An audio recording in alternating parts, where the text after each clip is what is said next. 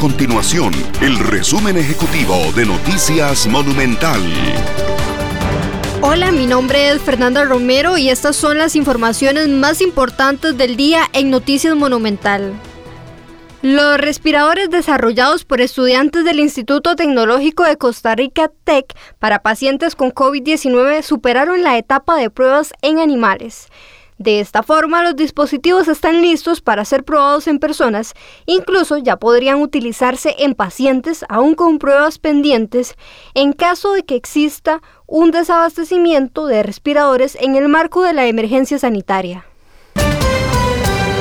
La tasa de contagio por COVID-19 sigue en crecimiento, mostrando señales de que el país podría estar cerca de enfrentar una tercera ola de COVID-19.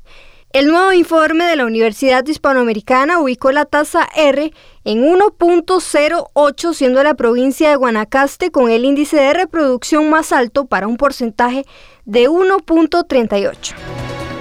Estas y otras informaciones usted las puede encontrar en nuestro sitio web www.monumental.co.cr. Nuestro compromiso es mantener a Costa Rica informada.